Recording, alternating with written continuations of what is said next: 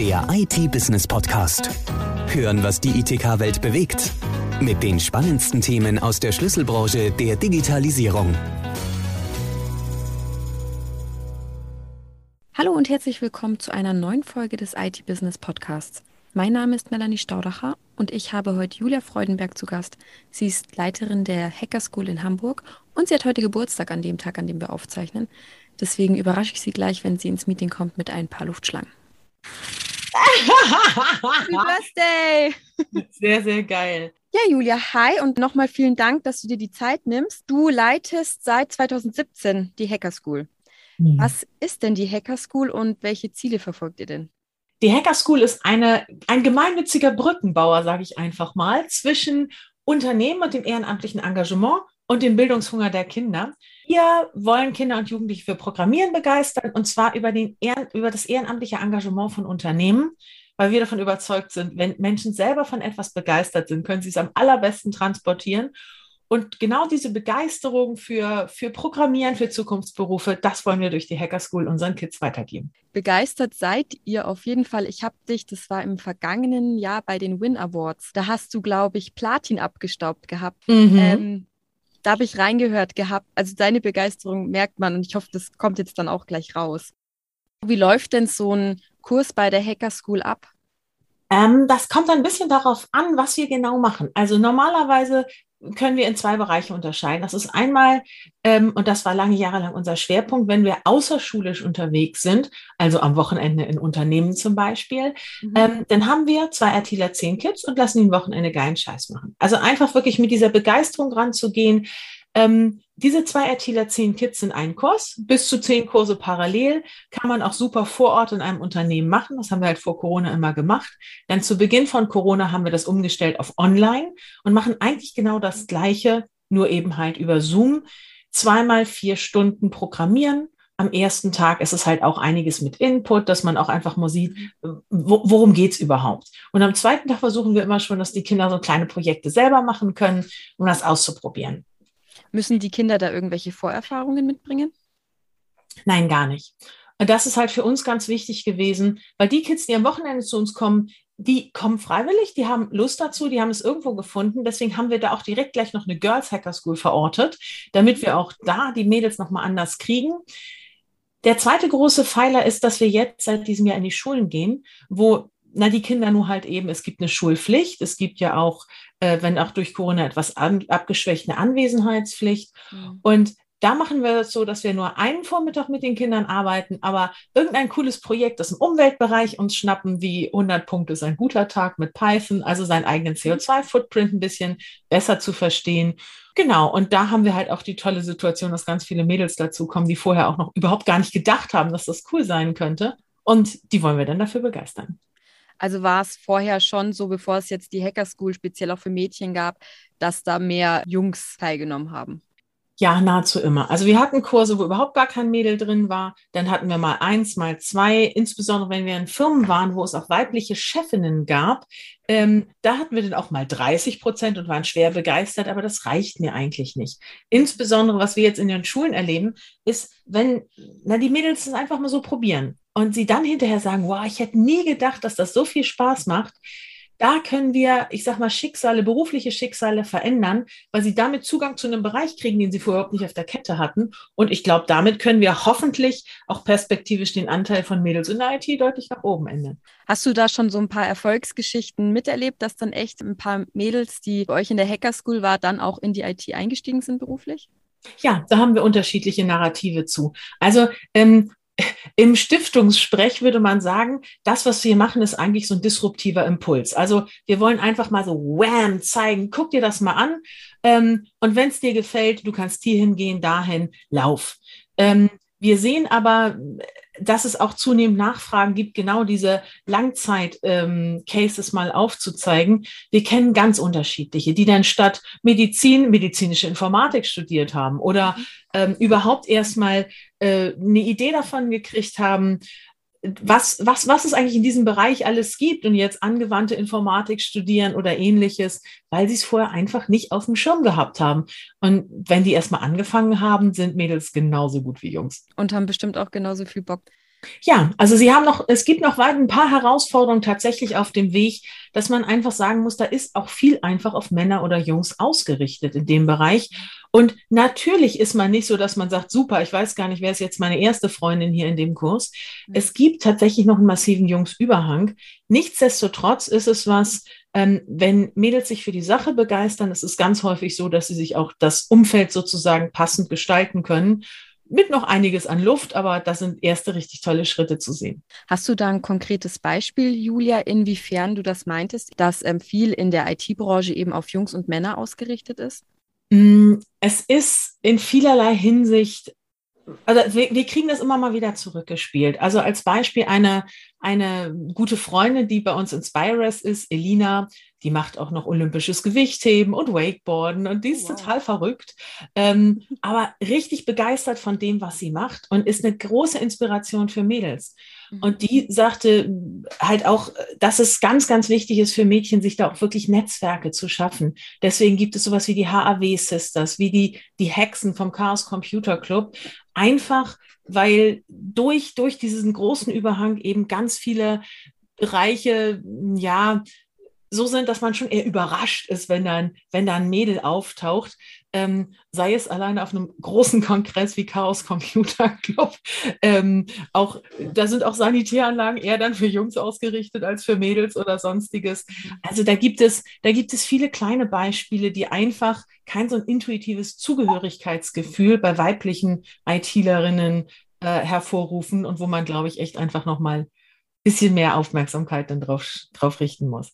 Du hast jetzt gerade schon von der einen Kollegin bei euch erzählt. Inspirus hast du da gesagt, das sind bei euch die freiberuflichen Mitarbeitenden. Das sind sogar die Ehrenamtlichen. Also ich habe ein Team von jetzt, wenn wir die Werkstudenten mit reinrechnen, äh, über 20 Leuten, die wirklich auch dafür bezahlt werden, bei der Hacker School die organisatorischen äh, ja, Hintergründe ähm, sicherzustellen. Wir haben aber, ich glaube, aktuell bald 500 Inspirer, wie wir sie nennen, mhm. die ehrenamtlich in ihrer Freizeit mit den Kindern programmieren.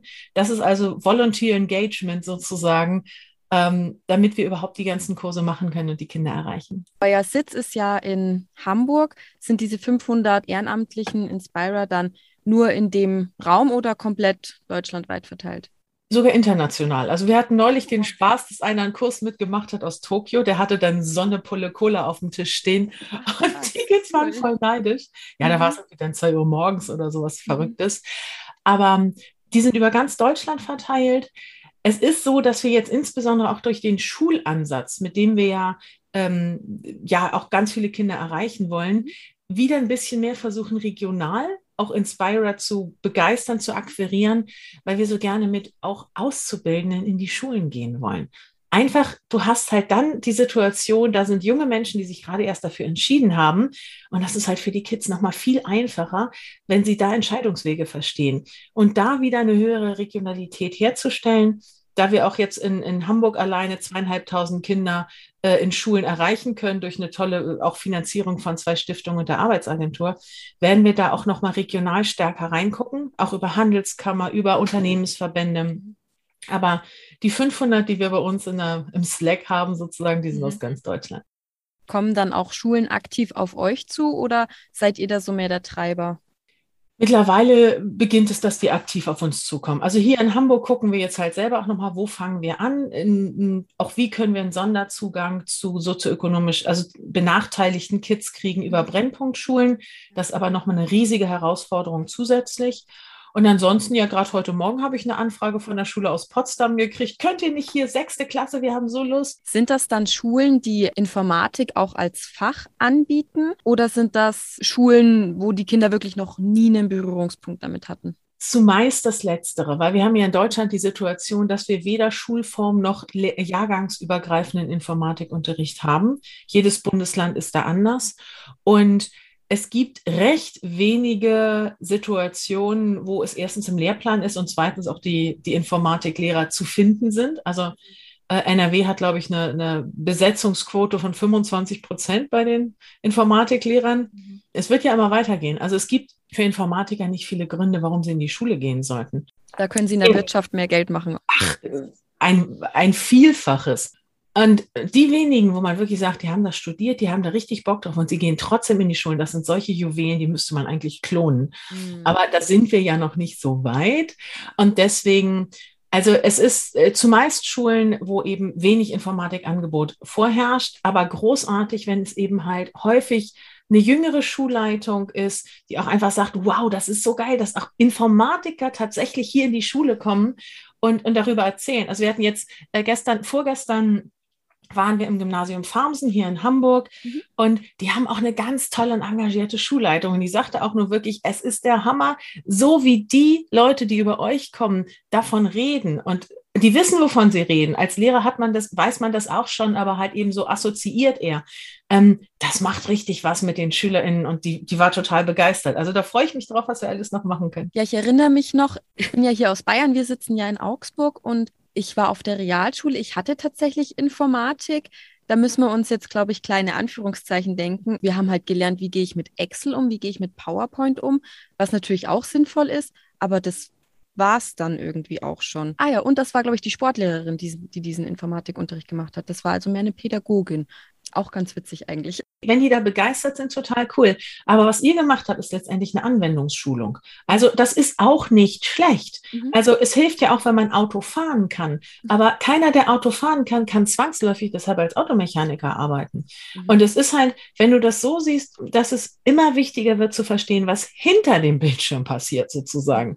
Und das wollen wir halt den Kindern vermitteln, wie sie mit Informatik, mit Programmiersprachen auch wirklich steuernd eingreifen können und halt sich eben vom Heer der Lemminge absetzen sozusagen. Also das wird, es ist egal was, es hilft auf jeden Fall, da Berührungsängste abzubauen, aber es ist halt nach meiner Einschätzung kein Informatikunterricht, sondern eher ein bisschen Medienkompetenz. Dann wäre es also schon generell sinnvoll, Informatik, also richtige Informatik, in die Lehrpläne mit aufzunehmen. Weil ich mir grundsätzlich zu verstehen, wie das Programm, mit dem ich gerade arbeite, funktioniert, ist ja erstmal nicht verkehrt. Ähm, wie siehst du das? Ich glaube, dass es kaum noch Jobs geben wird, wo das überhaupt keine Rolle spielt. Mhm. Ähm, klar, in einigen Berufen eher die Anwendungsseite, aber ich glaube, man muss sich Informatik, IT wirklich eher so als eine Querschnitts-, als eine Strukturwissenschaft vorstellen. Mhm. Also die Berufe der reinen Informatik sind auch gar nicht so wahnsinnig weit verbreitet. Aber dieses Sternchen Informatik, Sternchen sozusagen, es wird überall Einzug halten, es hält überall Einzug.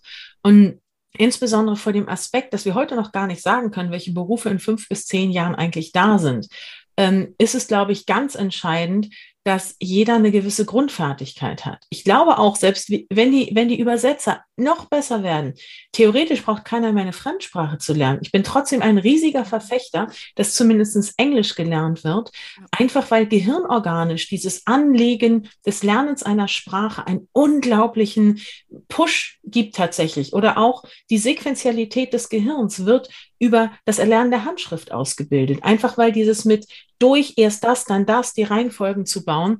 Ich glaube kaum, dass meine Kinder noch viel mit der Hand schreiben werden.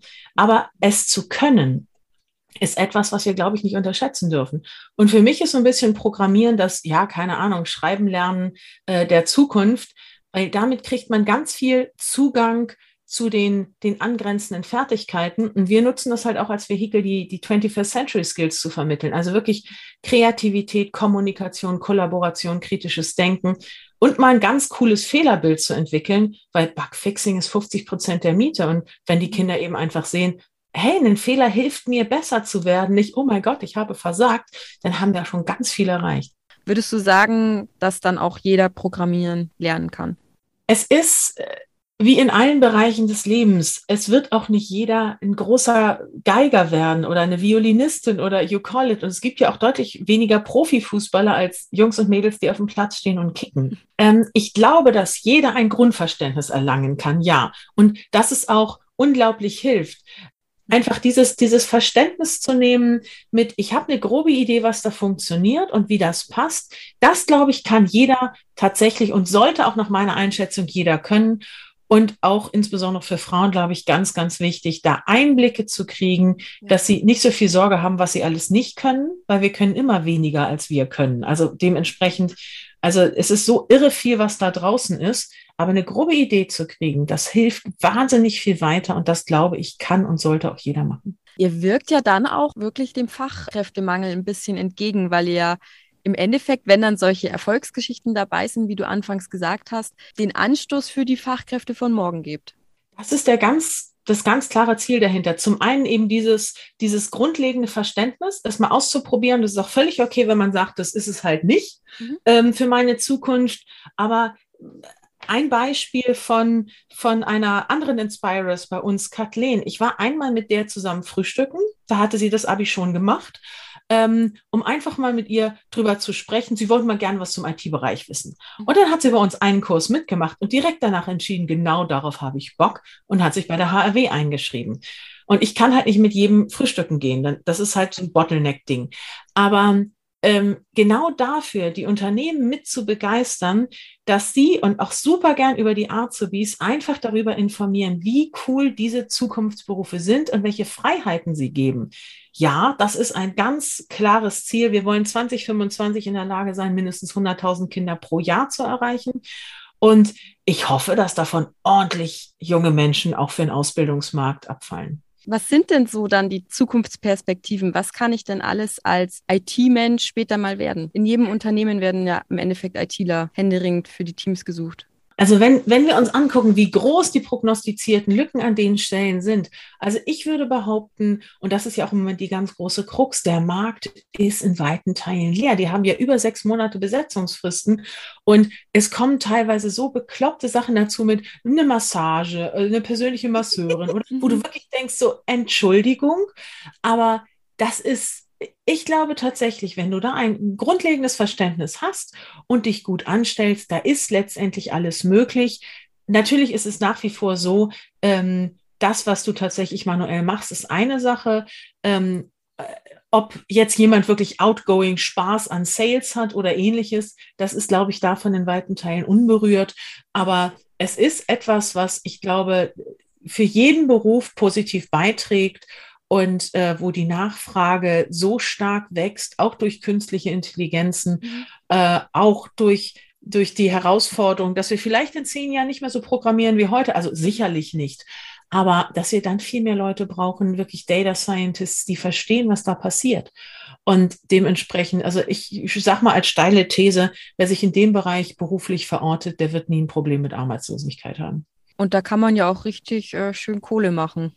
Ja, ich glaube, dass es für die Gleichberechtigung ein unglaublich wichtiger Schritt ist, mhm. wenn wir das schaffen, mehr Frauen da reinzukriegen. Nicht nur, dass wir einen Schwung an Biases aus der IT rauskriegen und aus der KI, das sollte in unserem eigensten Interesse sein, aber auch da wirklich zu sagen, du kannst Familie und Beruf kombinieren und trotzdem ein vernünftiges Einkommen haben, äh, das, das halte ich für auf jeden Fall gegeben. Ja, und es ist ja nicht mehr so, dass wenn ich sage, ich will jetzt in die IT, dass ich dann in einem Unternehmen hock und den Leuten helfe, die dreimal ihr Passwort falsch eingegeben haben. Da gibt es ja auch richtig spannende Berufe, wie du gesagt hast, Data Scientist oder auch Pentester, das sind ja Ethical Hacker, die machen ja Schwachstellen-Scans. Geht ihr da auch so ein bisschen drauf ein?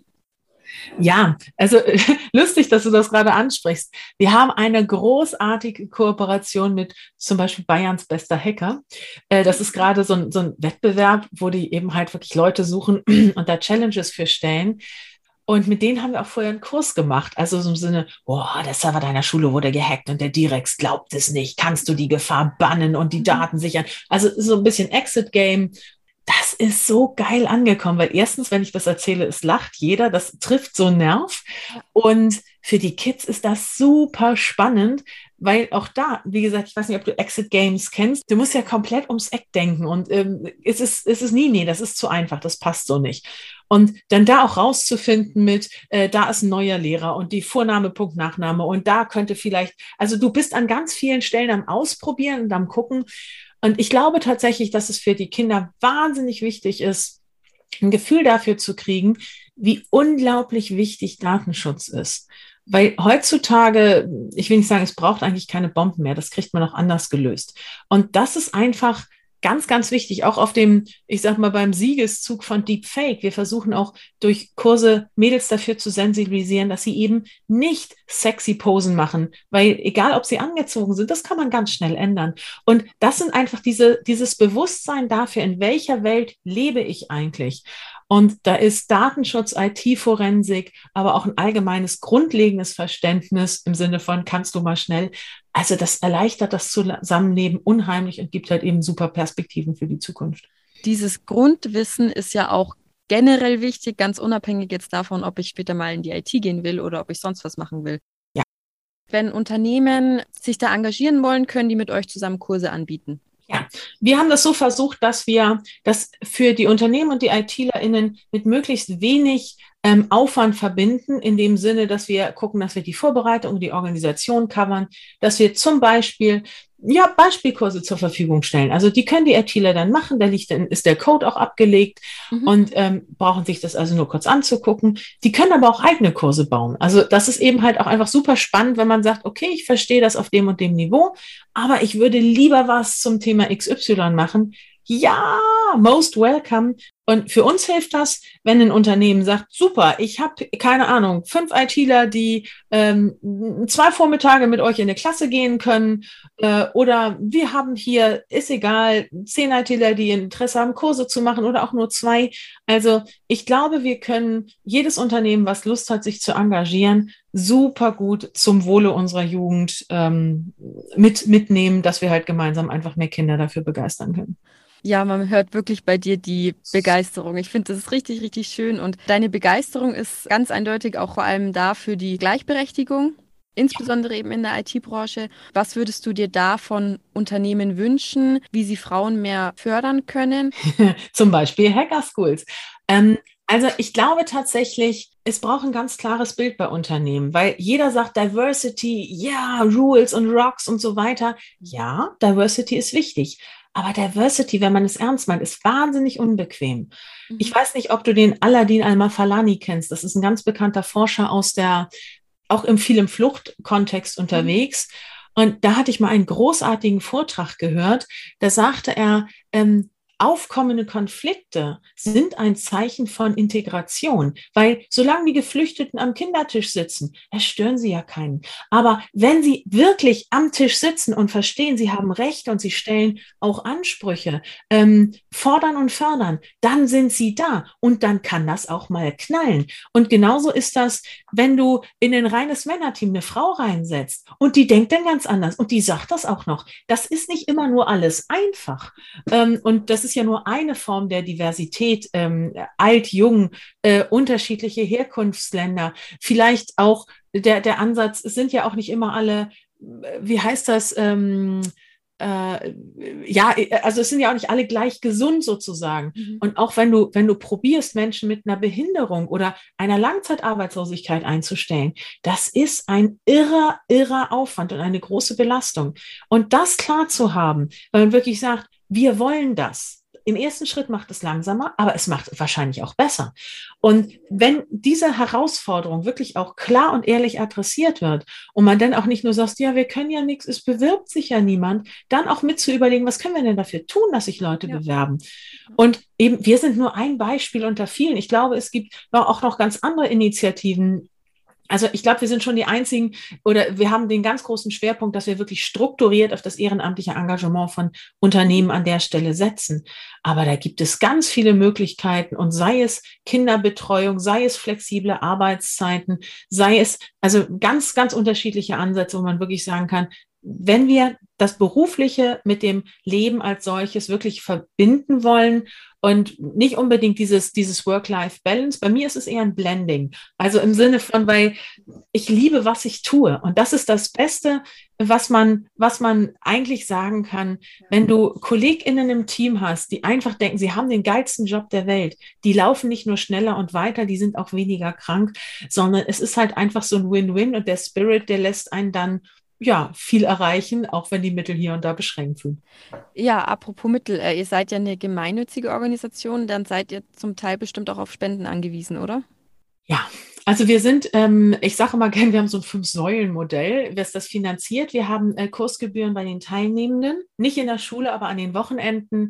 Die können 30 Euro zahlen oder 50 oder auch nichts. Es soll halt Commitment schaffen, aber niemanden ausschließen wir haben schon mal alles kostenfrei gemacht und dann kam die Hälfte nicht und da bin ich strikt gegen. Und so funktioniert das gut. Das ist trotzdem Wenn du es mit Geigenunterricht vergleichst, müsstest du eine, eine Null dran machen. Also für acht Stunden 30 Euro, das ist schon, das, das passt schon. Aber wie gesagt, man kann das auch für sich selber anpassen. Wir bitten Firmen um Spenden, wenn wir halt gemeinsam eine, eine, eine Veranstaltung machen. Ich kann recht klar sagen, ein Kind kostet uns um und bei am Wochenende 100 Euro. Mit der Vorbereitung, des Aufsetzen, Kommunikation, überhaupt alles aufbauen. Ähm, wenn wir von den Kindern 25, 30 Euro kriegen, ist klar, wie viel übrig bleibt. Und da ganz offen zu sagen, hey, habt ihr die Möglichkeit, ein kleines Budget, dass ihr uns auf eine schwarze Null helfen könnt? Wenn nicht, machen wir es natürlich trotzdem, aber dann besorge ich die Gelder woanders her. Wir kriegen auch noch private Spenden. Wir beantragen öffentliche Gelder und der Großteil sind eben halt Stiftungsgelder von Stiftungen, die davon überzeugt sind, dass wir schon eine ganz coole Idee haben und uns da unterstützen. Ja, schön. Dann sage ich jetzt erstmal herzlichen Dank, Julia, und wer weiß, vielleicht komme ich auch mal bei einem Kurs vorbei. Nächstes Wochenende haben wir Scratch und Python. Ist wieder eine Girls Hacker School, 11 mhm. bis 99. Du bist eindeutig unter 99. Most welcome. Ich habe mich sehr gefreut, hier mit dir zu sprechen. Vielen, vielen Dank, Julia. Großartig. Einen schönen Tag dir. Ja, bis auch. bald. Ciao, dann. Tschüss. Der IT-Business Podcast. Hören, was die ITK-Welt bewegt. Der Audiopool mit den spannendsten Themen aus der Schlüsselbranche der Digitalisierung. Jetzt abonnieren auf Spotify, Soundcloud, YouTube, Deezer und iTunes.